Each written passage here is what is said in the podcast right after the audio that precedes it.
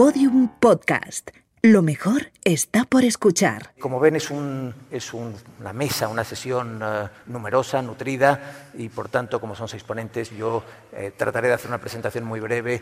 Simplemente les mencionaré, creo que los conocen a todos, y por otra parte, en la web y en el programa tienen su currículum, su largo currículum, uh, pero ya digo, brevemente, eh, Argelia Queral, que es eh, doctora en Derecho y profesora de Derecho Constitucional en la Universidad de Barcelona. Bienvenida, Argelia, gracias. Íñigo Errejón, ya saben, eh, doctor en Ciencias Políticas, diputado en las dos últimas legislaturas. Eh, Eduardo Madina, también ha sido diputado durante eh, la última década, una larga década hasta el año 2017. Ahora es director de, de, análisis para la consultora seca, sueca CREAB. Cristina Delgado, redactora jefa de Economía del diario El País, Daniel Raventós, que es doctor en Ciencias Económicas, profesor de Economía en la Universidad de Barcelona, editor de Sin Problema, que eh, conocerán, y, Sin Permiso, y eh, Carmen Torres, que es corresponsal parlamentaria del Independiente. Bien, les decía muy brevemente, eh, 40 años de Constitución. Seguramente eh, ha habido un cierto consenso de los historiadores en que desde la Guerra de la Independencia quizás no había habido algo que aglutinara tan extraordinariamente la autoestima del pueblo español como la transición a la democracia. Eh, una transición eh, que dentro de sus dificultades fue bastante ejemplar, ha sido estudiada eh, en numerosas cátedras internacionales como un proceso modélico eh, para superar el trauma de una dictadura, de una dictadura además surgida de una guerra. Eh, esa transición a la democracia ha deparado además en el caso de España las décadas de mayor bienestar, indudablemente, de, en toda su historia, desde luego en la modernidad. Y es verdad que en los últimos años, ahora que celebramos estos 40, en los últimos años, eh, la transición ha sido puesta de algún modo en crisis. Eh, especialmente el discurso con la irrupción de Podemos, del 15M y del partido Podemos, eh, que ha cuestionado el llamado régimen del 78 y de algún modo, por tanto, también el texto constitucional. Cuando miramos atrás y nos preguntamos cuánto hemos cambiado, cuánto ha cambiado políticamente España, cuánto ha cambiado económicamente el, el, el modelo de economía del país, eh, bueno, yo creo que tenemos grandes motivos, ya digo, para esa autoestima, pero también, eh, inevitablemente, un discurso crítico que ha arraigado entre nosotros. Así que yo os plantearía, eh, como primera pregunta, os plantearía cuánto hemos cambiado, visto con la perspectiva de estas cuatro décadas y con la perspectiva de la Constitución, cuánto nos ha permitido cambiar la Constitución, cuánto de bueno ha tenido la Constitución para que ese cambio se produjera. Argelia, empezamos contigo. Empiezo yo. Bien, buenas tardes. Eh, sin duda hemos cambiado muchísimo. Y lo primero es que pasamos de un sistema dictatorial a un sistema democrático plenamente homologable con el resto de estados de la Unión Europea y de nuestro entorno internacional. Evidentemente, eh, vivimos ahora un momento de crisis institucional que está poniendo en jaque eh, determinadas instituciones, incluso la base de algunos de los pilares de nuestro sistema. Eh, pero tenemos Cataluña abierta, ¿no? el, conflicto en Cataluña, pero eh, digamos que, lo que tiene de elemento integrador la Constitución hace ya algunos años que, bueno, que está debilitado y por tanto, pese a todo lo bueno que hemos podido recorrer y que hemos, ¿no? y todo lo bueno que hemos avanzado en materia de derechos, de descentralización, de fortalecimiento de nuestras instituciones democráticas, se está viendo alterado, se está viendo se está debilitando porque creo que tenemos cierto miedo escénico él, al adaptar nuestro texto constitucional, que nos, no es ni más ni menos que nuestro pacto de convivencia, a las nuevas necesidades so sociales. Tú antes mencionabas el 15M, ¿no? supongo que ahora Iñigo hará referencia, pero cómo el sistema parlamentario, eh, la distribución de partidos políticos ha cambiado y el sistema, eh, es decir, la normativa ¿no? de partidos y electoral que tenemos no responde a la nueva realidad, por ejemplo. No sé. Bueno, buenas tardes. Yo, quería comenzar haciéndole un agradecimiento a, a la cadena SER por la organización de los foros, por invitarnos, pero también por un esfuerzo adicional, por circunstancias sobrevenidas que no tienen que ver con la cadena, la mesa o el espacio de discusión quedó en condiciones que no iban a ser paritarias y hubo varios de los ponentes que exigimos que lo fuera y la cadena SER demostró, me parece, mucha rapidez y mucha sensibilidad en lograr que tuviéramos una mesa de discusión paritaria en, con presencia de, en la presencia de mujeres y de hombres. Bueno, dicho esto, eh, se cumplen 40 años de la Constitución española y, en mi opinión, perderíamos una oportunidad de oro si dedicáramos estos 40 años a hacer una revisión historiográfica de lo que fue la Constitución española y el Pacto Social y Constitucional de hace 40 años. Porque lo que genera y ha generado durante mucho tiempo adhesión al modelo constitucional y aquel acuerdo social no eran tanto las loas a lo conseguido hace 40 años, que hay amplias generaciones de españoles a los que les interpelan menos, sino la capacidad de lo conseguido entonces para garantizar condiciones de vida dignas, eh, de disfrute de las instituciones representativas y un acuerdo social que le proporcione a la gente seguridad y certidumbre. En mi opinión, el tan traído 15M no fue tanto el cuestionamiento de lo hecho entonces, eh, de, la obra constitucional o constituyente hecha en el 78, sino la puesta de manifiesto de que aquella, de que aquella obra ah, no garantizaba para amplias capas de los españoles algunas de sus promesas fundamentales. Es decir, no es tanto que el 15M critique el modelo constitucional del 78, sino que muestra que ese modelo está en crisis ya y que está en crisis porque, en primer lugar, una muy buena parte de los componentes centrales que suman a, los, a, amplios sectores de la población española al pacto constitucional, los derechos sociales, son, durante los años más duros de la crisis, poco menos que papel, que papel mojado para amplias capas de los españoles.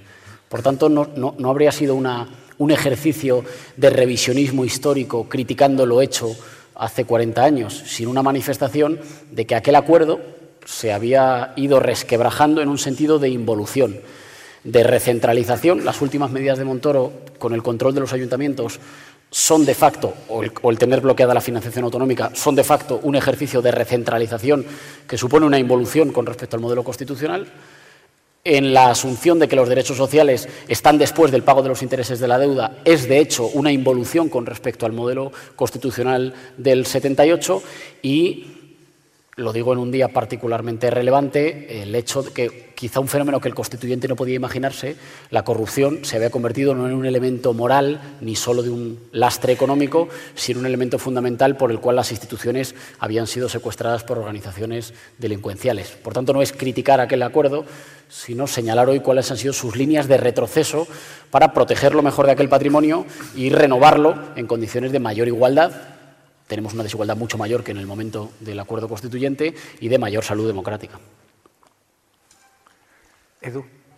Bueno, buenas tardes a todos. Aquí se oye fatal. No sé cómo nos oís vosotros, pero nosotros nos escuchamos fatal. En cualquier caso, yo para mí es un honor estar en, en estos sofás con tanta gente admirada. Muchas gracias a Teodoro por haberme invitado a mí, que ya no me represento, hay muchos días que ni a mí mismo. Por tanto, eh, solo puedo darle mis opiniones y poco más. ¿no? A mí, que admiro mucho a Íñigo, me gustaría tener tanta capacidad para la crítica como él y tan bien elaborada como él. Yo, no tengo tanta capacidad de crítica con, con, la Constitución española. Lo he intentado, no lo tengo. España era un país con 1.600 dólares de renta per cápita en el año 77 y hoy tiene en pleno corazón de la tormenta 25.000.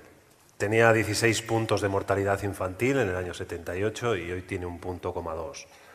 Tenía un 28% de eh, tasa de población activa femenina y hoy tiene un 53%. Eh, podemos así seguir por todos sus segmentos de valoración. Honestamente, con todas las últimas malas noticias de estos últimos años, eh, pertenezco a la generación que mejor le ha ido en la historia de España desde Isabel la Católica, que es donde todo el mundo empieza España. Yo tengo alguna duda de que empiece ahí, pero la ponen ahí hasta la actualidad. La generación que mejor lo ha tenido de todas. Por tanto, yo solo puedo decir gracias en términos cívicos, como un ciudadano que soy, a quienes supieron hacer algo que creo que se ha perdido. Básicamente la transición, me lo explicaba un día Santiago Carrillo, fue un pacto de renuncias. El Partido Comunista renunció al, al comunismo, a la República. El Partido Socialista con Felipe González supo renunciar al marxismo. Fraga al franquismo y Suárez, antiguo secretario general del movimiento, al movimiento. Y de esas cuatro renuncias nació un país.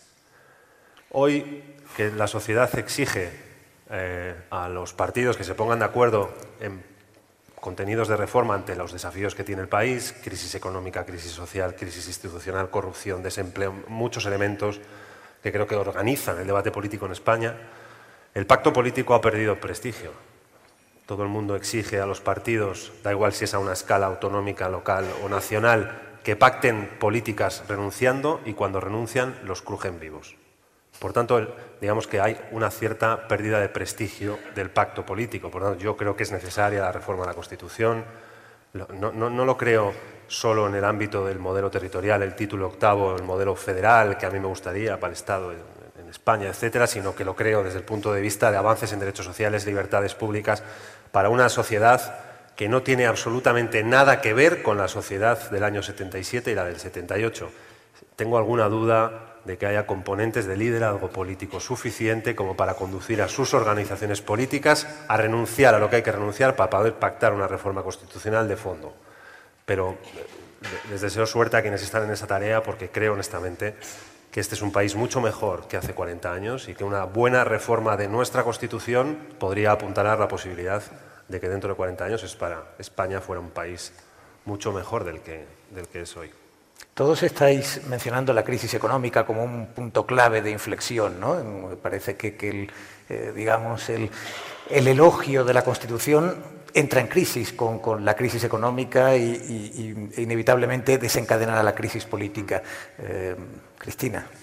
Bueno, pues eh, decía ahora mismo Eduardo que él es de la generación que mejor ha vivido eh, yo por los pelos, pero soy de la siguiente, eh, la primera que va a vivir peor que han vivido sus padres.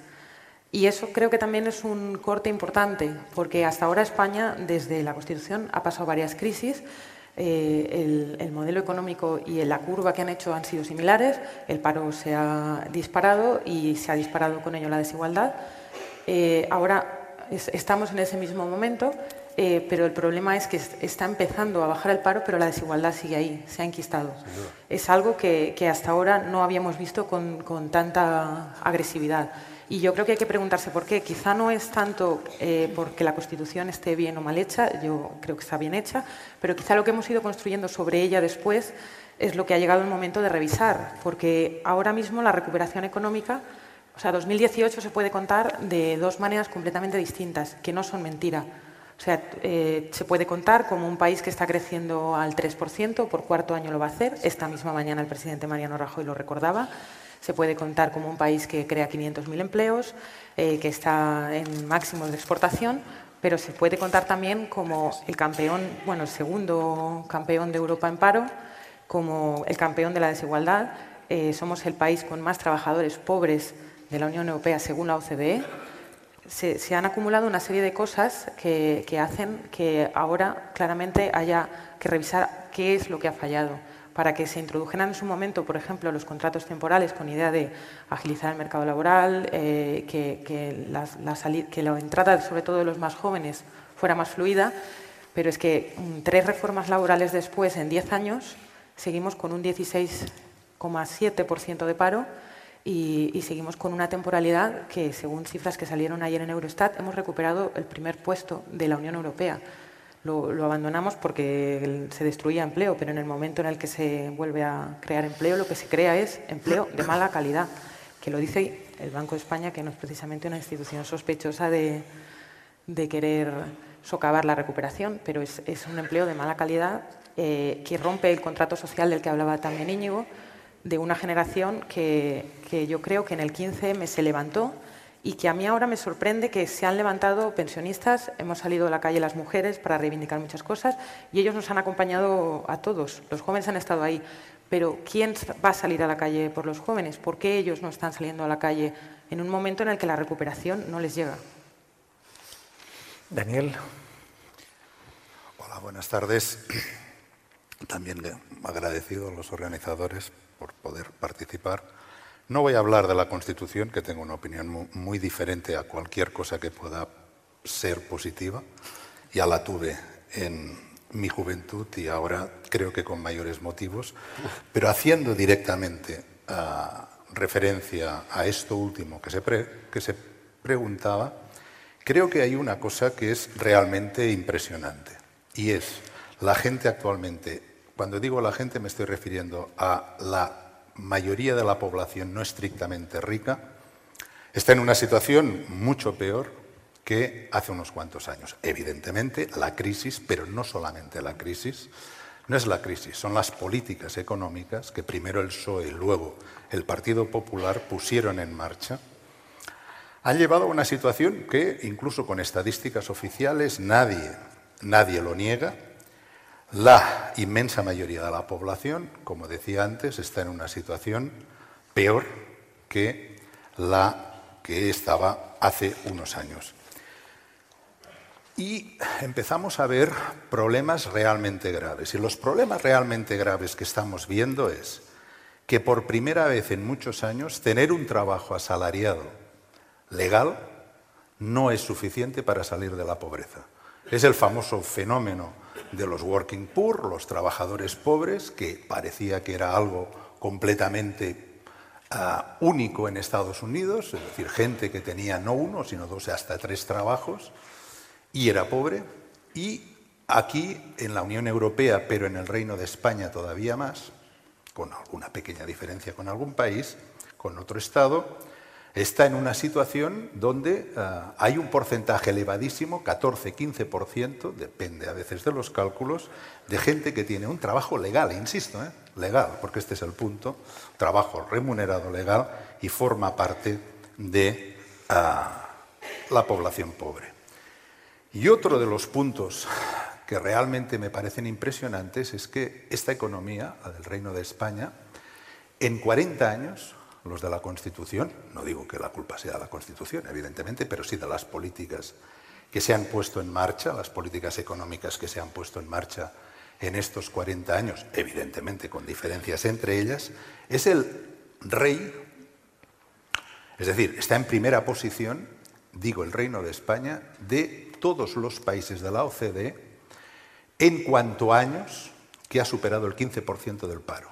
Pero es que está en primera posición no respecto al segundo con uno o dos años más, sino que está en primera posición, repito, con una tasa anual oficial del 15% de paro, está, digo, en primera posición con muchos años de diferencia respecto al segundo, que es Irlanda. ¿eh? Grecia, por ejemplo, país de los horrores, gracias también, entre otras cosas, a las políticas comunitarias, políticas económicas comunitarias, está en estos momentos en cuatro o cinco años. El Reino de España pasa de 17. Por eso, y en parte creo que esta es una de las razones por las cuales me invitaron aquí, ah, mucha gente está empezando a pensar, tanto académicos, políticos, políticos no tanto, los políticos profesionales en general son más lentos en estas cosas, con alguna, alguna excepción realmente fantástica, pero en general son más lentos. Pero digo que mucha gente empieza a pensar que alguna cosa tenemos que idear para garantizar la existencia material de toda la población, sabiendo que con el trabajo asalariado no será suficiente. Y por esto decía que creo que he sido invitado aquí para la exponer, aunque sea brevemente, la propuesta de la renta básica incondicional, es decir, una asignación universal a toda la población. De la misma manera que el sufragio universal no necesita ningún tipo de pregunta, es decir, simplemente usted es ciudadano de un lugar donde el sufragio universal es legal y entonces nadie le pregunta, simplemente se tiene que identificar si es hombre, si es mujer, si tiene unas preferencias sexuales determinadas o tiene otras, si es un vicioso, si es virtuoso, si tiene unas creencias religiosas o es ateo. No, nadie pregunta esto cuando vamos a votar, ¿verdad? Por lo tanto, es fundamentalmente una propuesta laica, igual que el sufragio universal, y hasta hace poco el problema era, muy bien, esto está muy bien filosóficamente, pero ¿cómo se financia? Y empiezan a salir propuestas, aquí una, pero en otros estados, algunas parecidas, donde se muestra claramente que una renta básica que pueda sacar a toda la población de la pobreza y darle un contenido de libertad mucho mayor que ahora, es posible. ¿Cómo? Evidentemente haciendo una reforma fiscal, que una reforma fiscal es lo que se está haciendo cada año. Lo que pasa es que son reformas fiscales menos importantes. Pero esto supondría que el 20% más rico, que recibiría la renta básica, perdería. Es decir, yo, que oficialmente formo parte del 10% más rico, que es una barbaridad, soy un profesor titular de una universidad pública, no tengo ningún ingreso importante superior a mi salario, que es público, de profesor titular, y según el IRPF oficial resulta que formo parte del 10% más rico de la población, lo cual es una locura, todo el mundo sabe que esto no puede ser así, ¿verdad? Cuando sabemos que en los paraísos fiscales hay el 14% del Producto Interior Bruto del Reino de España, lo cual significa nada más y nada menos que 144.000 millones. Creo que para empezar, te paso rápidamente. Vale.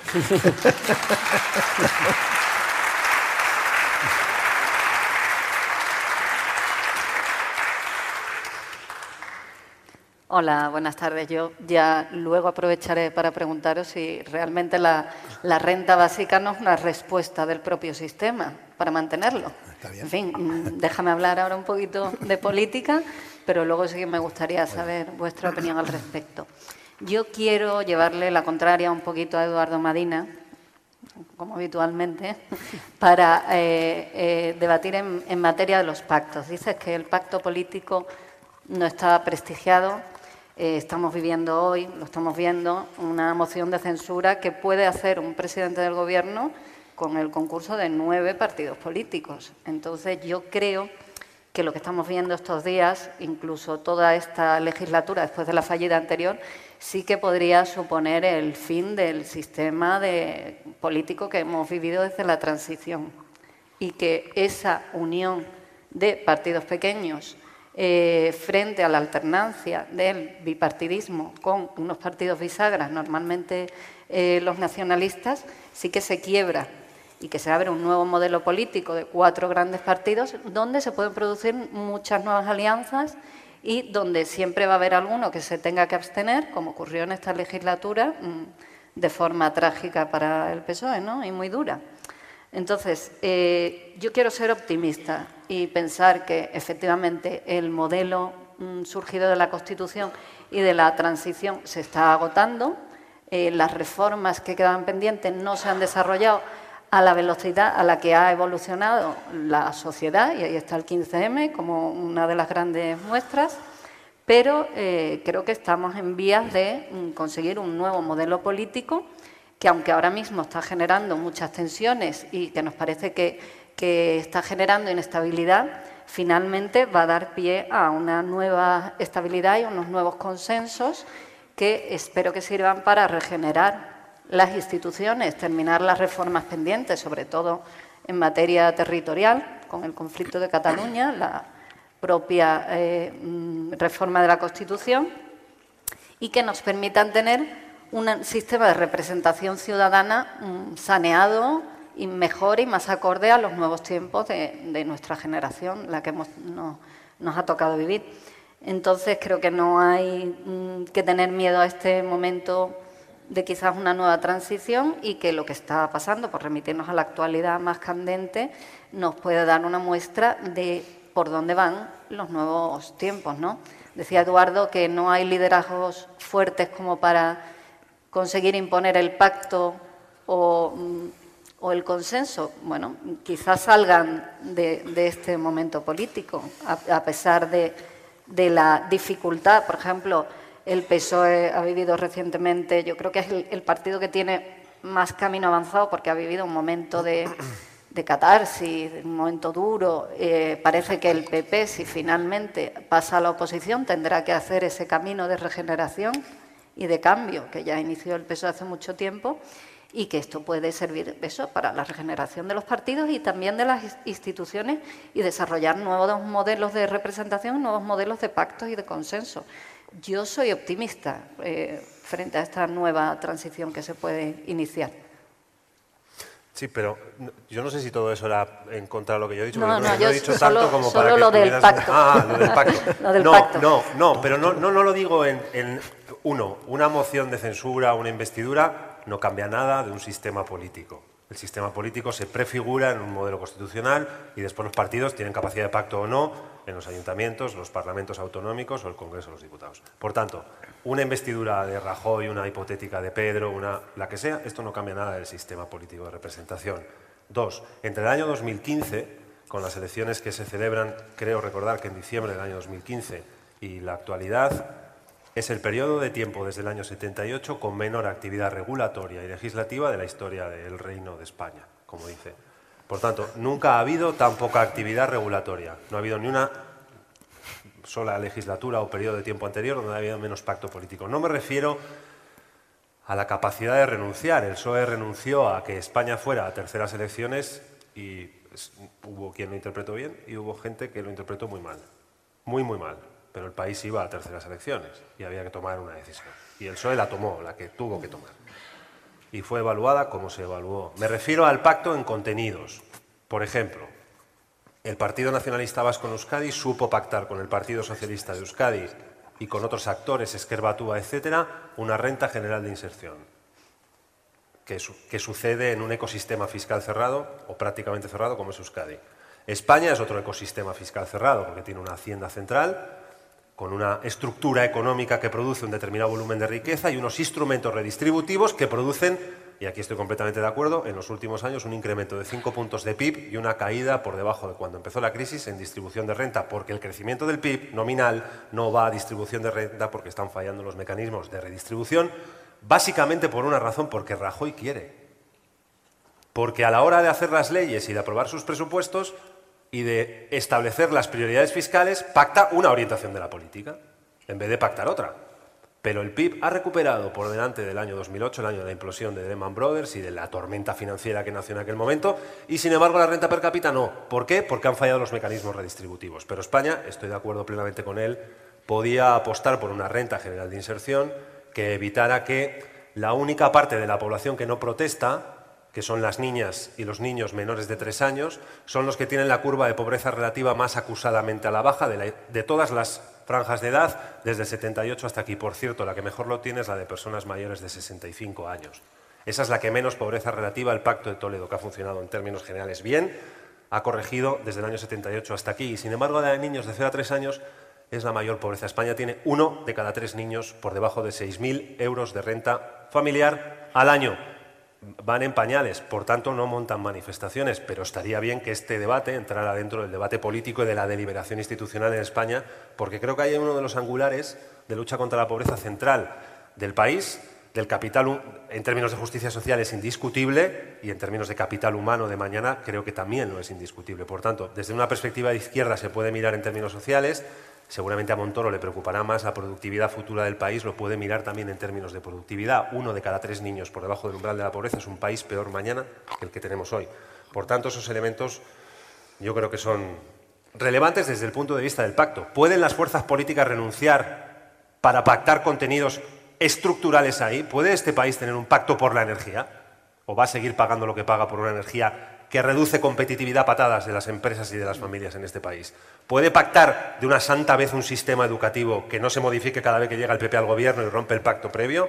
¿Puede pactar un modelo territorial estable para evitar la fractura con Cataluña? ¿Puede pactar un sistema sanitario no privatizable en muchas comunidades autónomas de este país? ¿Puede o no puede? Seguramente puede. Lo que no sé es si algunos quieren, porque la factura del acuerdo es elevada. Cuando uno renuncia y hace algo que su electorado no es lo que espera, normalmente llega una factura. Al PSOE le llegó la suya por hacer aquello que consideró que tenía que hacer hace algún tiempo. Hace, no me acuerdo ya, pero más o menos un año y algo, ¿no? Bueno, siempre se paga una factura, hay que decidir. No me refería a la capacidad de sacar una moción o de una investidura en un momento concreto, sino sobre todo a pactar contenidos estructurales que prefiguran y configuran un país mejor mañana, para que no pase lo que antes tú decías, que la generación de nuestras hijas y de nuestros hijos vaya a vivir peor todavía que como hemos vivido nosotras y nosotros. Un segundo solo.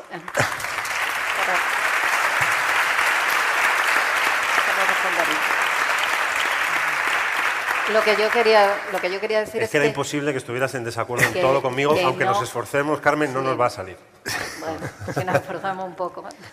Lo que yo quería decir es que no le va a quedar más remedio. Tú dices, van a tener capacidad de alcanzar el pacto. No va a quedar más remedio. Yo en eso me gustaría ser optimista. En este sistema multipartidista y luego en cuanto al sistema de representación, todos los partidos, creo que menos el PP, llevan la reforma de la ley electoral. Es fundamental. Sí, probable, que eso se, se, produzca. Entonces, ahí me refería a nuevas formas de representación, listas abiertas, que todo haga que se agilice y se adapte más a las reclamaciones sociales que fueron las que vimos en el 15M. Y ya. Íñigo y Argelia. O sea, en mi opinión, y creo que lo estamos rozando, hay, y no es una situación solo española, eh, pasa en muchos países de nuestro entorno y en general de eso que antes llamamos Occidente. Hay una, una especie de malestar o de incertidumbre en muchas de nuestras sociedades que tiene que ver con no tener muy claro a qué pertenecemos, quién nos asegura los derechos y qué va a ser de nosotros en el futuro. Y eso recorre todos nuestros países. Recibe orientaciones políticas o ideológicas muy diferentes, pero digamos que ese malestar o esa inquietud recorre todas nuestras sociedades. Eh, ¿Quién soy? ¿A qué pertenezco? ¿Soy algo más que un individuo consumidor y elector una vez cada cuatro años? ¿Y quién me garantiza que, si las cosas me van un poco mal, alguien me cuida, me deja un derecho a levantarme o a intentarlo por segunda, por segunda vez? ¿Quién me garantiza que las normas no son algo que cumplen los más débiles y que se saltan los más fuertes, sino que las normas están vigentes para todos? Creo que eso es un malestar que recorre todos los países de nuestro entorno. Nosotros le debemos al 15M eh, la inmensa suerte de que ese malestar aquí no haya dado lugar a Trump o a Le Pen sino que diera lugar a una pulsión y a una voluntad de renovación y mejora de la democracia española, no glorificando lo hecho, sino poniendo el acento en aquello que se puede mejorar, precisamente porque hay cosas que se han hecho bien, hay cosas que se deben mejorar o que se pueden, em, o que se pueden transformar. En ese sentido, yo creo que es evidente que ahora mismo, digamos, hay un puzzle disgregado en España para el que faltan dos ingredientes para que se pueda armar. ¿no? Por una parte, todos los partidos tienen un trozo de las piezas y el que se crea que solo con sus piezas lo puede solucionar, además de soberbio, no sabe contar. Todos tenemos una parte de las piezas y va a haber que ponerse de acuerdo, pero falta otra cosa. Falta algo así como un horizonte de país en torno al cual trabemos un, afecto, una voluntad de cuidarnos y de vivir juntos hacia el futuro.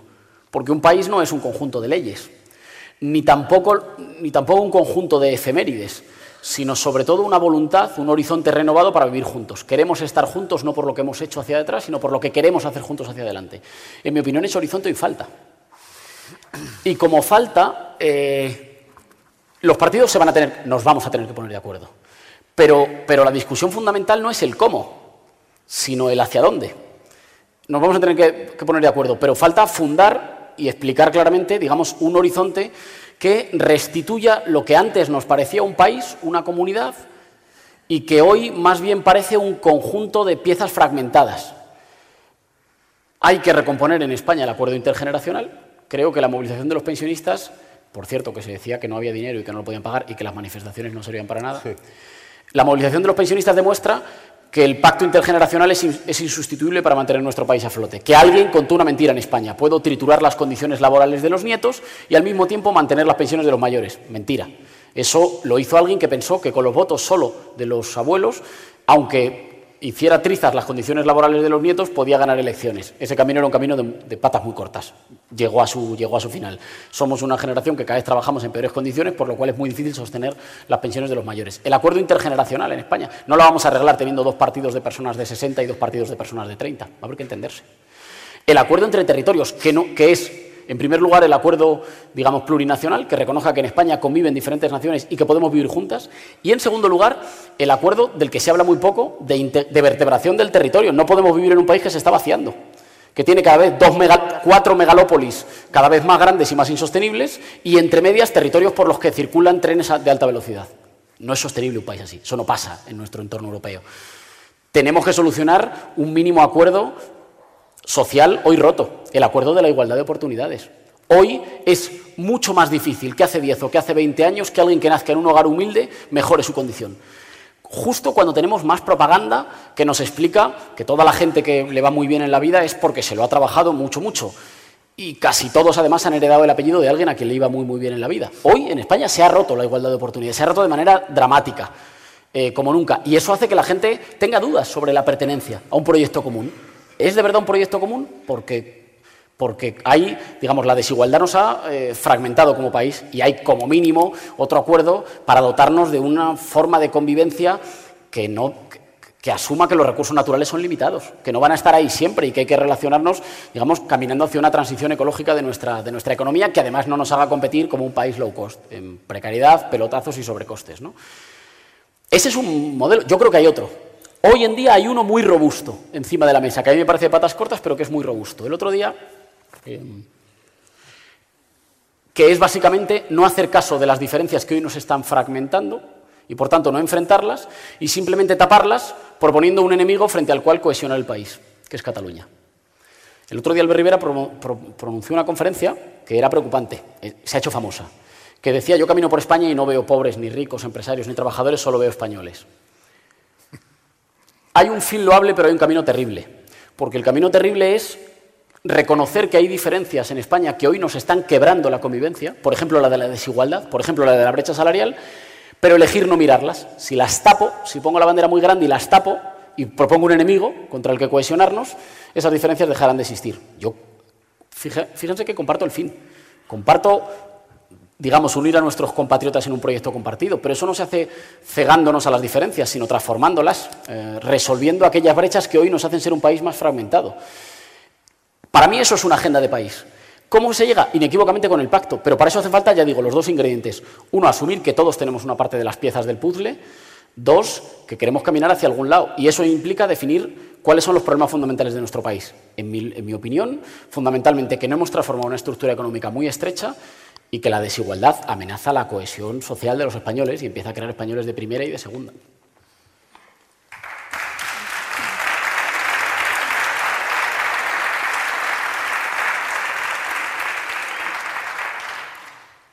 A mí me parece muy interesante todo lo que estáis planteando y esta cuestión de la, agenda social, digamos, que necesita España como elemento integrador. Lo que pasa es que eh, siento deciros que creo que eh, hay poca autocrítica. ¿eh? y que mientras no se hagan otra serie de cambios de fondo, sobre todo en los partidos políticos, en el funcionamiento de los partidos políticos y en la manera que los partidos políticos tienen de entender las instituciones, por mucho proyecto común que se haga, nada va a cambiar. Y lo digo, por cierto, ah, Daniel, solo un, apunte. Eh, la renta que planteas, con la que yo a priori estoy absolutamente de acuerdo, ojalá, eh, has dicho que damos por natural el derecho a sufragio universal. Las mujeres solo hace 40 años que votamos en España y en algunos países de la Unión Europea más tarde. Por tanto, eh, la, cosa va para largo. y, últimamente, ¿eh? últimamente. Sí, sí, última, pero ¿eh? y en algunos sitios todavía las mujeres no votan. Por tanto, habrá que seguir insistiendo, sin duda. Pero lo que quería decir es que eh, creo que los partidos políticos son poco autocríticos porque, fijaros, muchas veces se echa la culpa a la Constitución. la Constitución es un marco de convivencia, pero es eso, es un marco en el que luego hay que construir en el que hay que desarrollar, en el que hay que hacer políticas públicas, en las que hay que poner en funcionamiento las instituciones. Y durante estos 40 años, desde la ley electoral, eh, que es de las primeras normas que se ha aprobado durante la democracia, antes, eh, antes sí, predemocrática, eh, y que era provisional, y todavía en sus bases sigue funcionando, concebida en un sistema bipartidista. En un sistema bipartidista que durante digamos, treinta y tantos años, se ha estado repartiendo literalmente el pastel de las instituciones. Y uno de los grandes problemas que eh, aqueja la democracia constitucional española es ese colonialismo, o perdón, esa colonización que los partidos han hecho de todas las instituciones, rompiendo muchas veces las posibilidades de control de las instituciones de unas a otras y, por tanto, haciendo a veces muy difícil eh, el buen funcionamiento del propio Estado, de eh, las políticas públicas y no hablemos ya del sistema de organización territorial de las comunidades autónomas. Por tanto, eh, y volviendo al pacto, ¿necesitamos pacto? Evidentemente. Yo creo que, además, eh, volviendo, ¿no? estamos en una estructura que fue construida pensando en dos partidos mayoritarios y unos partidos periféricos. Eso sí, eso ya no funciona, es obvio. El sistema ha cambiado y ha cambiado para quedarse. Por tanto, debemos readaptarnos. Ahora bien, la cuestión es que, eh, y también eh, lamento hacer esta crítica a los partidos, es que seguimos, por tanto, el papel de trocear las instituciones en, un pastel que nos hemos eh, ido repartiendo. Y, la segunda cuestión, que ahora se me ha olvidado, bueno, en todo caso, el, pacto. Eh, así, la visión absolutamente electoralista y, por tanto, cortoplacista que siguen demostrando los partidos políticos. Y, además, en una situación político-económica social que va muy rápido, en la que cada día pasan cosas, etcétera. Eh, a la ciudadanía se nos hace a veces difícil pensar que los partidos vayan a ser lo suficientemente generosos para, para alcanzar ese pacto de mínimos. Porque además este, estamos hablando de, no, hablabas tú ahora de la moción de censura. Es verdad que si eh, la moción de censura sale adelante, ¿no? Con, eh, liderada por el PSOE, sumando a los partidos nacionalistas, incluso a, los partidos que están liderando bueno, esta, crisis brutal, esta ruptura con el sistema constitucional que han liderado los partidos independentistas en Cataluña, incluso así, eh, dure lo que dure esto, esto no sirve, por ejemplo, para reformar la Constitución. Porque la, reforma, constitucional, la reforma constitucional tiene que ser un, insisto, y lo hemos dicho todos, es decir, la Constitución como elemento integrador. ¿no? Tú hablabas de ese proyecto en, el que todos nos, sentamos, nos sintamos más o menos representados.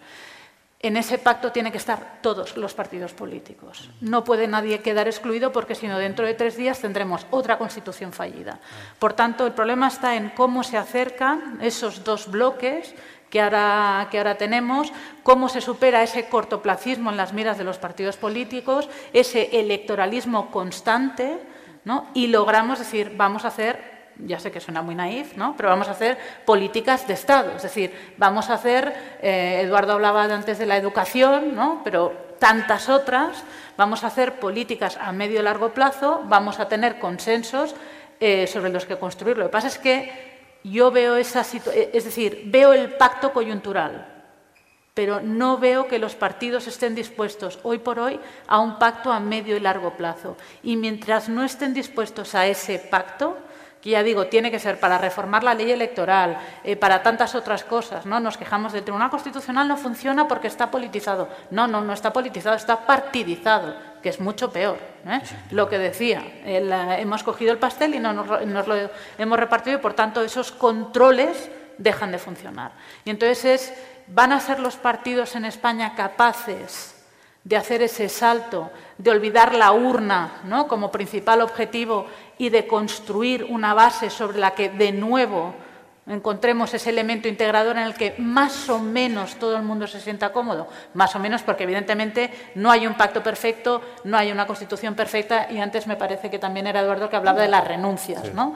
Bueno, pues mm, yo todo ese momento creo que no ha llegado pese a la enorme crisis institucional, política, económica, por supuesto, ¿no? pero ya hablando desde el punto de vista jurídico-político, yo creo que es la crisis institucional más grave en la que nos encontramos desde que se aprobó la Constitución. Sí, lo que yo digo es que es el momento de empezar ese camino, porque no va a quedar otro remedio, porque el sistema que hemos tenido hasta ahora está agotado. Y no está agotado porque la Constitución esté agotada. También. Hay muchas reformas eh, dentro de la Constitución que no se han desarrollado sino que se ha agotado porque el sistema partidista no se ha adaptado y las instituciones al cambio social y a la evolución social. y yo creo que es que los partidos se van a ver arrastrados al final. No te digo que sea mañana, lo de la moción de censura es un ejemplo, ¿no? Pero no les va a quedar otro remedio, es a lo que nos dirigimos. Y en ese sentido, el que yo digo que soy optimista, que creo que llegará, no a lo mejor no mañana, pero estamos empezando ese camino y ese sendero. Sí, Daniel y Cristina. Bueno, yo de política, estrictamente, no voy a hablar, entre otras cosas, porque creo que hay algunas discrepancias en estos momentos tan fundamentales que sería, yo creo, desviar eh, el, el cierto interés que tiene algunos otros puntos donde al menos podemos saber de qué hablamos. Al fin y al cabo yo vengo de una tradición con dos maestros desgraciadamente muertos, Manolo Sacristán y Tony Domenech, que me enseñaron ya desde muy joven que en política quien no sabe ser suficientemente radical acaba en la insensatez del hiperrealismo mequetréfico. ¿no? Y viendo estos 40 años, hiperrealismo mequetréfico insensato es una permanente. Yo lo que quería hablar es de política económica o de política social o de eh, algunos de los aspectos que se han tocado por parte de distintos compañeros y compañeras de mesa. Una es, primero, a ver mm, que nos entendamos. Lo que yo estaba diciendo no tiene nada que ver con una renta para pobres, del pacto del PSOE, con no sé quién. Es decir, las rentas para pobres, que han recibido muchos nombres distintos, renta garantizada, renta mínima, etcétera, es un fracaso desde muchos puntos de vista. No voy a alargarme sobre esto, es algo conocido desde hace muchos años. Por ejemplo, sabemos que en el País Vasco, que es la comunidad autónoma con la renta para pobres más generosa, no del reino, sino de Europa, o una de las principales de Europa, es impresionante, ellos mismos, el propio gobierno vasco, que son los que lo ha puesto en marcha durante 25 años, hacen un balance muy crítico respecto a los objetivos que la propia renta para pobres, llámese como se llame, porque se ha llamado de distintas formas, pues se había propuesto. Lo que, se proponía, lo que yo propongo es una renta básica incondicional. Una renta básica incondicional, lo he dicho antes, la cobra todo el mundo, lo cual no quiere decir que todo el mundo gana. Es decir, los más pobres mejor dicho, el 80% de la población no estrictamente rica o el que está por debajo del 20%, gana. Estamos hablando de una renta básica incondicional que precisamente supera muy bien todos estos problemas que conocemos, trampa a la pobreza, costos administrativos inmensos, estigmatización de los perceptores, entre muchos otros que tienen las rentas para pobres. Evidentemente no estoy diciendo que respecto a nada es mucho mejor una renta para pobres, por supuesto. Lo que estoy diciendo es que una renta para pobres es miserable respecto a una renta básica incondicional. Una renta básica incondicional que sea al menos igual al umbral de la pobreza, por definición, eh, acaba con la pobreza. Las rentas para pobres no han acabado con la pobreza. Pero es que no es un problema de acabar con la pobreza. Si solamente fuera un problema de acabar con la pobreza, hay mucha gente que no estaría tan a favor de la renta básica incondicional. Es una propuesta que lo que intenta es incrementar la libertad de la inmensa mayoría de la población. Quien tiene que, no puede mirar a los ojos a quien lo emplea, quien eh, tiene que estar pidiendo perdón casi para existir, esto no es una persona pobre. Un pobre, por definición, no puede ser simplemente libre, no es ni puede serlo. Una de las cosas que realmente son, creo, importantes y acostumbra en el debate público a desaparecer es por qué cada vez les ha ido mejor a los ricos y por qué a la inmensa mayoría de la población no le ha ido tan bien, o mejor dicho, le ha ido muy mal. Esto es por la regulación de los mercados. Parece como que, parece, es una de las cosas que la derecha ha ganado también, el debate sobre que parece como si la, la derecha está a favor de la desregulación de los mercados y la izquierda está a favor de la izquierda, para decir algo, ¿eh? de forma genérica está a favor de, la regulación de los mercados. Esto es completamente falso. Todo mercado está constituido políticamente. Todo. Desde los más importantes, como los financieros, hasta los menos importantes, en cuanto a, fin, a, importancia económica, como podrían ser los mercados de los pueblos semanales. Todo mercado está regulado políticamente. Lo que, como algunos economistas han puesto en evidencia, es a favor de quién? ¿De los ricos o de los pobres? ¿O de los ricos o de la mayoría de la población? Hasta hace relativamente ya muchos años se daba por supuesto que la derecha estaba a favor de los ricos y esto sigue siendo cierto y se daba por supuesto que la izquierda estaba a favor del resto de la población.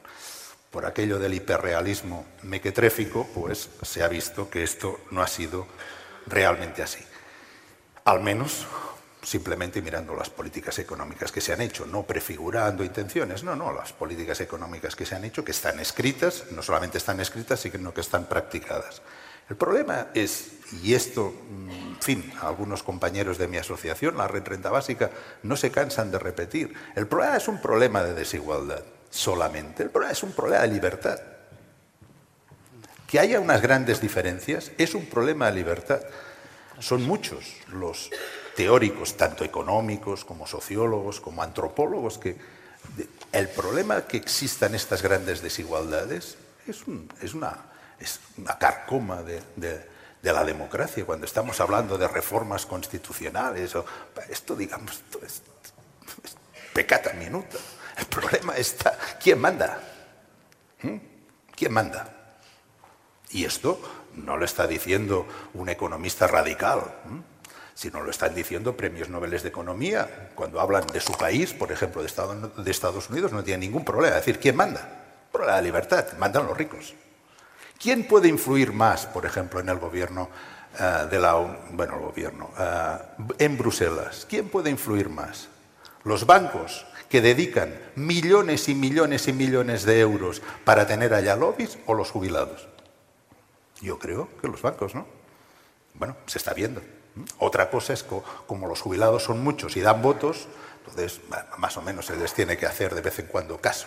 Pero esto no es el problema fundamental. La reforma a la Constitución, en fin, yo creo que hay otras cosas mucho más importantes, pero es igual. Esto es, en todo caso, pecata minuta comparado realmente con el problema fundamental, que es una democracia, es el gobierno de la mayoría de la población. Esto ha sido así desde los griegos hasta ahora. Y lo que tenemos no es eso. ¿No es eso? ¿Qué coño? Vamos a tener.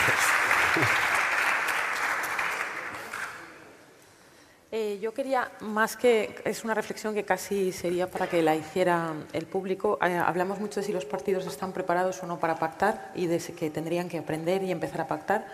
Yo me pregunto si los electores están preparados para que los partidos pacten, porque los electores se han, en España se han criado en un bipartidismo y tengo la duda seriamente y me parece que, cuando, no sé si un elector de, Ciudadanos está preparado para que pacte con Podemos o si un elector eh, del PP está preparado para un pacto PP-PSOE en muchas cosas.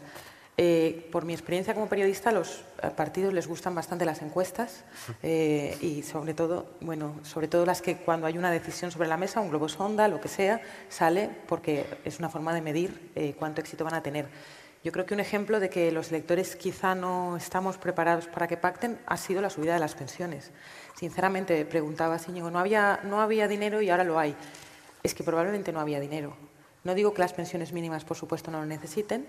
Ojalá se pudieran subir las pensiones en general, un 3, un 4, pero yo me pregunto, en un país que todavía tiene una tasa de paro del 37% en los menores de 25 años, que son los que tienen que entrar en el mercado laboral a pagar esas pensiones, comprometer una subida lineal, al margen de las mínimas, la subida lineal para las máximas y para todas, del 1,5 eh, solo se entiende en clave electoral, porque a lo mejor esos 3.000 millones hacen más falta en sanidad, en educación, donde ha habido recortes, pero al final ha sido un cálculo electoral y todo el mundo lo sabe. Precisamente no había dinero hasta que las encuestas les dijeron que les interesaba más hacer esa subida porque no iban a dejar de salir a la calle y iba a haber unas elecciones. Entonces, ¿están los electores preparados? ¿Estamos preparados para ver ciertos pactos? Luego, a la hora de la verdad, las encuestas dicen que no, los partidos se echan atrás y se acabó el pacto. Pero justo en el punto en el que lo dejas, em, no descubrimos nada nuevo si descubrimos que los partidos viven de hacerlo bien en las elecciones. Y por tanto, el que le pida a los partidos que, antepongan otros intereses a hacerlo bien en las elecciones, no sabe lo que es otro, no sabe lo que es un partido. Eso no significa que toda la política la hagan los partidos. Pero claro que los partidos, claro, los partidos calculan, eh, ¿deberían calcular menos a corto plazo? Sí. Pero a los partidos hay que vigilarles, forzarles y empujarles a que hagan cosas. Hay que generar los estímulos para que los partidos se tengan que mover en determinado sentido. En el caso de la huelga feminista del 8M, ¿todos los partidos se movieron por convicción o porque sus bases les fueran a recompensar electoralmente? Inicialmente no. Lo que pasa es que algunos vieron en horas, lo pudimos ver en horas. Algunos partidos el día antes decían que había que hacer huelga a la japonesa o que esa huelga. Mm, la, la señora Cifuentes diciendo que había que hacer huelga a la japonesa y la señora Rimadas diciendo que esa huelga era una huelga antisistema. Y ocho horas después corriendo a ponerse un lazo morado y acompañar la movilización feminista. ¿Eso por qué lo hicieron? Eso lo hicieron porque la sociedad a veces va delante de los partidos. Y como va por delante, imprime una dinámica que obliga a que unos por convicción, otros por convicción recién adquirida y otros por interés se muevan. ¿Qué más da? Digamos, el movimiento feminista ha conseguido eh, instalar en la agenda pública española demandas que incluso sus peores adversarios tienen que fingir que van a atender. Eso es un avance social. ¿Quién lo han hecho los partidos? No. Los partidos a menudo son máquinas ah, lentas, rígidas y cortoplacistas. Y hay movilizaciones de la sociedad que construyen una agenda que los partidos tienen que acompañar y que tienen que, a la que tienen que responder. Y tú me puedes decir, bueno, pero lo hacen para no verse perjudicados en las elecciones. Pero el resultado legislativo puede ser el mismo. ¿eh? Hay momentos en los que activaciones sociales son capaces de construir objetivos concretos de los que nadie puede bajarse. Eso significa que hay momentos en los que movimientos sociales, sindicatos, agrupaciones feministas, colectivos ecologistas, marcan objetivos con capacidad hegemónica. Son objetivos que incluso sus adversarios tienen que acabar abrazando. Yo creo que es que mm, tenemos, o sea, que no se nos olvide nunca, y lo digo también en primera persona, em, los partidos son instrumentos, pero la política no se hace solo en los partidos. Eh, a los partidos hay que vigilarles, empujarles, fiscalizarles y marcarles horizonte. Entiendo que en el momento en el que estamos, casi diría de interino, de impas, en el que cuesta llegar a acuerdos, parece que cuesta que las cosas... Eh, hace dos años parecía que todo iba a cambiar de golpe y parece que los cambios van a veces hacia adelante, dan hacia atrás, parece que hay bloqueo, a veces parece que la política española está empantanada. Yo creo que esta es la definición típica de un momento de transición entre dos épocas históricas. Y en un momento de transición, por desgracia, a menudo todo es cortoplacismo, cálculo medio miope, inestabilidad, cambio de parejas en los bailes. Es normal, porque estamos viviendo porque estamos viendo el cambio, el paso de una época de nuestra historia democrática a otra. Es normal que la gente pueda sentir cansancio o hartazgo, pero sin embargo no hay, que, no hay que llamarse a engaño. Nuestra sociedad ha dado muestras de gran vitalidad. Cuando la política parecía que estaba parada, he mencionado el feminismo, pero he mencionado también el movimiento en defensa de los derechos de los pensionistas, han sido capaces de desbloquear la parálisis política e imponer objetivos que todos los partidos han tenido que ir a rebufo, algunos antes y otros después. Y eso no es malo. Es que en España estamos en un momento de transición de una época a otra.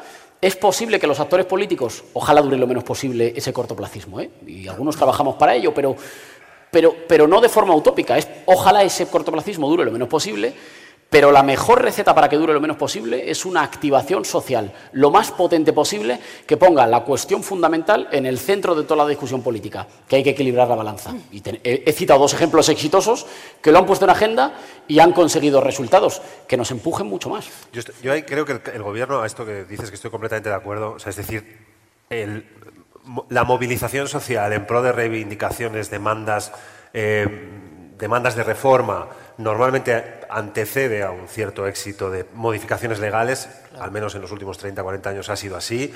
Muchas de las cosas que celebramos en nuestra memoria de avances en derechos sociales, libertades públicas, derechos civiles, produjeron o, vinieron de una buena comunión de movimientos sociales con actores políticos e instituciones. Y yo creo que el Gobierno calculó que lo que denomina salida de la crisis por haber encadenado dos años con crecimientos cercanos al 3% del PIB nominal, iba a traer, acarreaba o como consecuencia una cierta relajación de la movilización social. Y, no es verdad, es justo lo contrario. La sociedad escucha a quienes gobiernan decir hemos salido de la crisis, todo va muy bien, y la gente sale y dice que de lo mío, y con razón. Y ahí ha salido mucha gente y más que va a salir. Han salido fuerzas y cuerpos de seguridad del Estado, han salido personas mayores de 65 años, han salido colectivos vinculados a la educación, vinculados a la sanidad, aparte de movilizaciones que no tienen un carácter, vamos a decir, materialista, sino transversal, como es esta cuarta ola del que todos escenificamos en las manifestaciones del 8M. ¿no?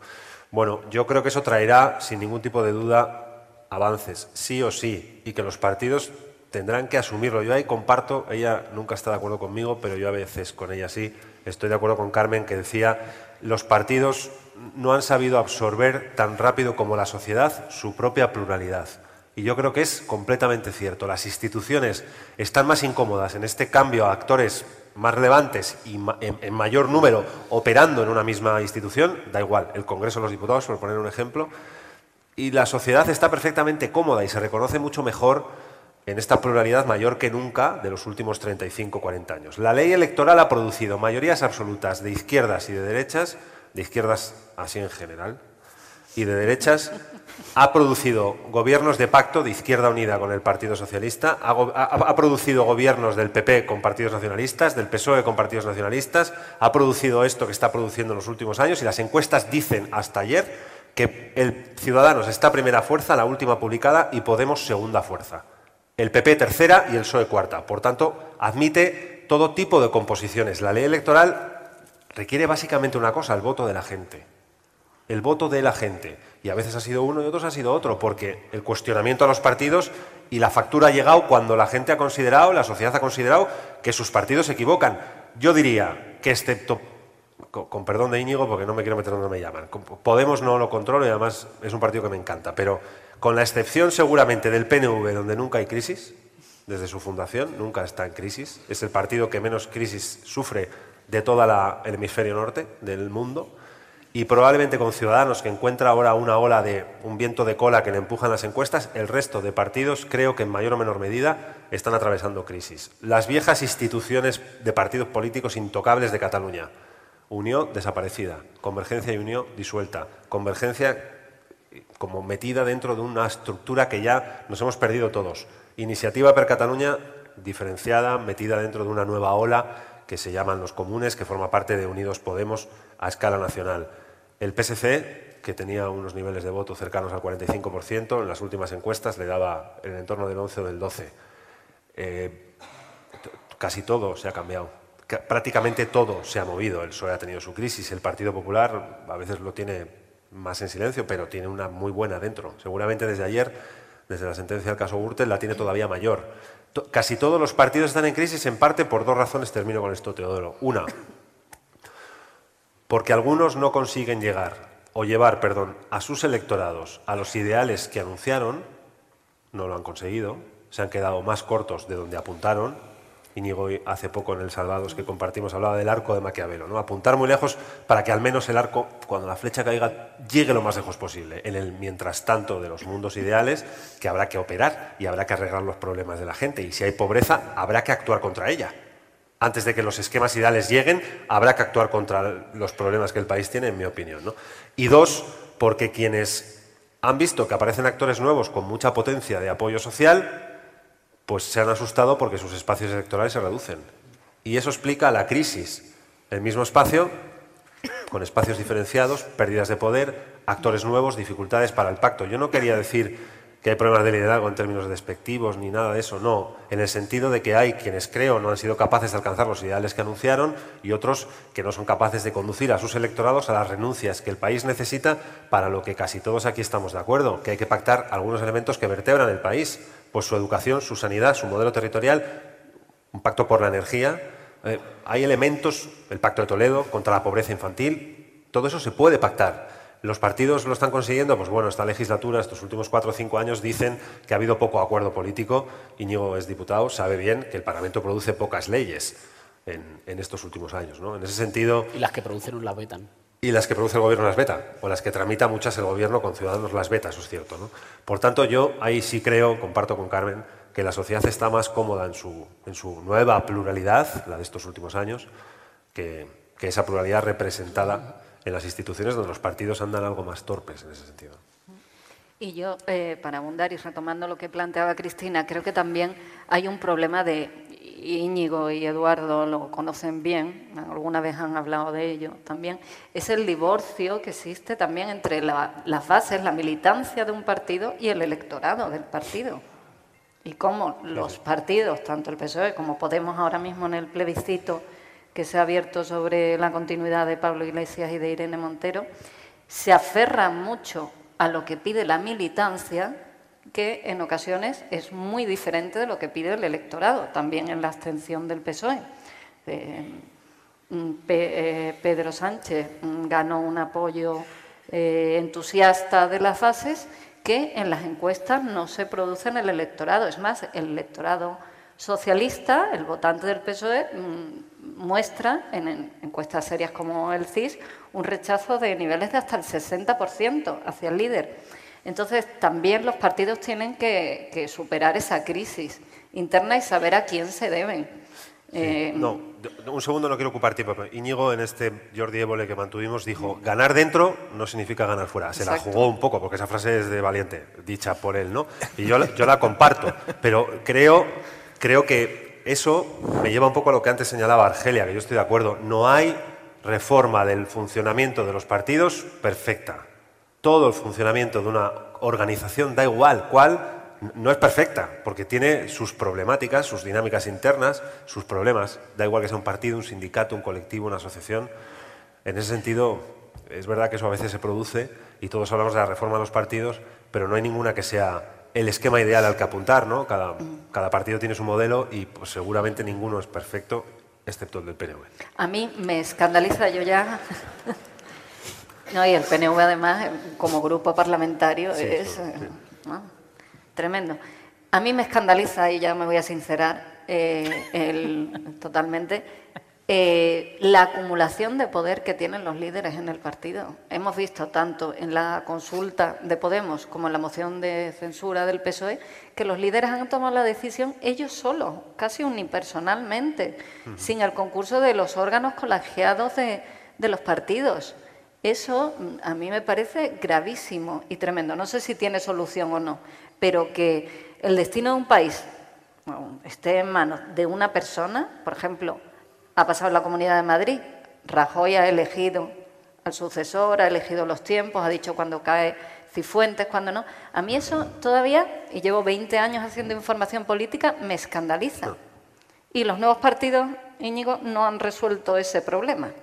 Esos hiperliderazgos y esa falta de democracia interna, que después, claro, queremos mm, llevarla a las instituciones, pero los propios partidos no pueden dar ningún ejemplo al respecto. Bueno, excepto la CUP, que nunca sabes lo que van a excepto la CUP, claro. porque lo tienen todo muy colegiado. Argelia. De todas maneras, yo me he quedado en lo del tema de la respuesta de los partidos en las instituciones a las eh, reivindicaciones manifestadas a través de movimientos sociales en la calle. Pero a mí lo que me da, es decir, la percepción que yo tengo de nuevo es que son respuestas coyunturales, cortoplacistas, movidos muchas veces por es que ahora toca esto, es que nos vamos a quedar fuera de la foto. El feminismo. Es decir, eh, España, y volviendo ¿no? un poco al que, en que hemos mejorado, sin duda, la mujer, eh, la, la posición de las mujeres en la sociedad, en el mercado laboral, en la política, sin duda alguna ha experimentado un cambio brutal. ¿Eh? Pasamos de ser seres eh, condicionados por nuestros padres o nuestros maridos a ser personas libres, ¿no? pleno derecho. Igualdad formal, al menos eh, de derechos. en los últimos años se ha mejorado de nuevo mucho formalmente, ¿no? Con el tema de, primero, la ley del divorcio, que ya nos queda un poco lejos, pero que fue una gran revolución. después, el tema de la ley contra la violencia de género que sí, todavía queda mucho por hacer, pero nos aplauden en el resto del mundo porque hemos sido capaces de visibilizar, identificar como un problema social, no doméstico, ¿no? Eh, bueno, pues que las mujeres no somos objetos y que por tanto no se nos puede pegar, insultar como si fuéramos un, saco de, boxeo. Después, la ley de igualdad, que fue yo creo otro gran, eh, otro granito de este progreso en los derechos de igualdad eh, de, la, de, la, mujer, la ley del aborto, ¿eh? que al final se modificó un poco y que todavía podemos llevarnos un susto tras la sentencia del Constitucional, teniendo en cuenta quién es el ponente que está preparando la sentencia, pero en todo caso se han producido, ¿no? al menos legalmente, grandes avances. Pero, ¿y por qué hago este recorrido? Porque luego, y volviendo a los partidos, el tema de la igualdad, por ejemplo, de las mujeres en, el seno de los partidos. ¿Por qué cuesta tanto que las mujeres puedan llegar a dirigir los partidos? ¿Por qué las mujeres siguen sin estar en los, en los eh, comités decisorios, ¿no? en, los órganos decisorios de los partidos? ¿Por qué las primeras candidaturas siguen siempre estando en manos de hombres? ¿Por qué? ¿Por qué? ¿Por qué? Es decir, ¿por qué los partidos y me refiero, ¿no? La ola eh, feminista, el 8 de marzo, la verdad es que llevamos un año con él, ¿no? El Time's Up, eh, bueno, todo el, tema eh, de, actores, actrices, etcétera, que a mí a veces me da un poco de miedo que sea una, que se haya convertido en una especie de moda, ¿no? Porque ahora hay incluso camisetas de I'm a feminist, ¿no? pero que venden en tiendas de estas en grandes cadenas, que en fin. pero a mí me da miedo que eso se haya convertido en una moda, que pase de nuevo y lo digo por poner un ejemplo concreto, porque claro, las mujeres somos el 50% de la población, más o menos. ¿eh? y se nos sigue tratando como una minoría, es decir, el trato que recibimos es como si fuéramos una minoría. ¿eh? Y entonces, eh, insisto, estas respuestas coyunturales de los partidos políticos, y tú has hecho ¿no? el ejemplo de dos partidos que el día anterior dijeron una sarta de barbaridades, ¿no? que al día siguiente se tuvieron que comer y tuvieron que ir corriendo a ponerse el lacito o a hacerse la foto, pero cala en el seno de los partidos políticos ¿Está suponiendo realmente un cambio real en la manera de hacer política? ¿Eh? Por poner, ya digo, un ejemplo que afecta a la mitad de la población española. ¿Eh? Es decir, está muy bien, eh, tú decías, no, los movimientos sociales hacen que los partidos cambien de posición. Los partidos no podemos ser los únicos que, pero sabemos que la Constitución establece como el elemento privilegiado de, ¿no? de vehiculación de, los partidos, eh, de, la, de, la, participación política de los partidos. Es decir, en la democracia española los partidos políticos tienen una posición absolutamente central. Y además han hecho abuso de esa posición. ¿Eh? Por eso hay que, yo creo efectivamente que hay que buscar otras maneras de participar ¿eh? y olvidar eso de que somos ciudadanos solo una vez cada cuatro años y también inculcar la ah, responsabilidad cívica de la ciudadanía. Todos los episodios y contenidos adicionales en podiumpodcast.com y en nuestra aplicación disponible para dispositivos iOS y Android.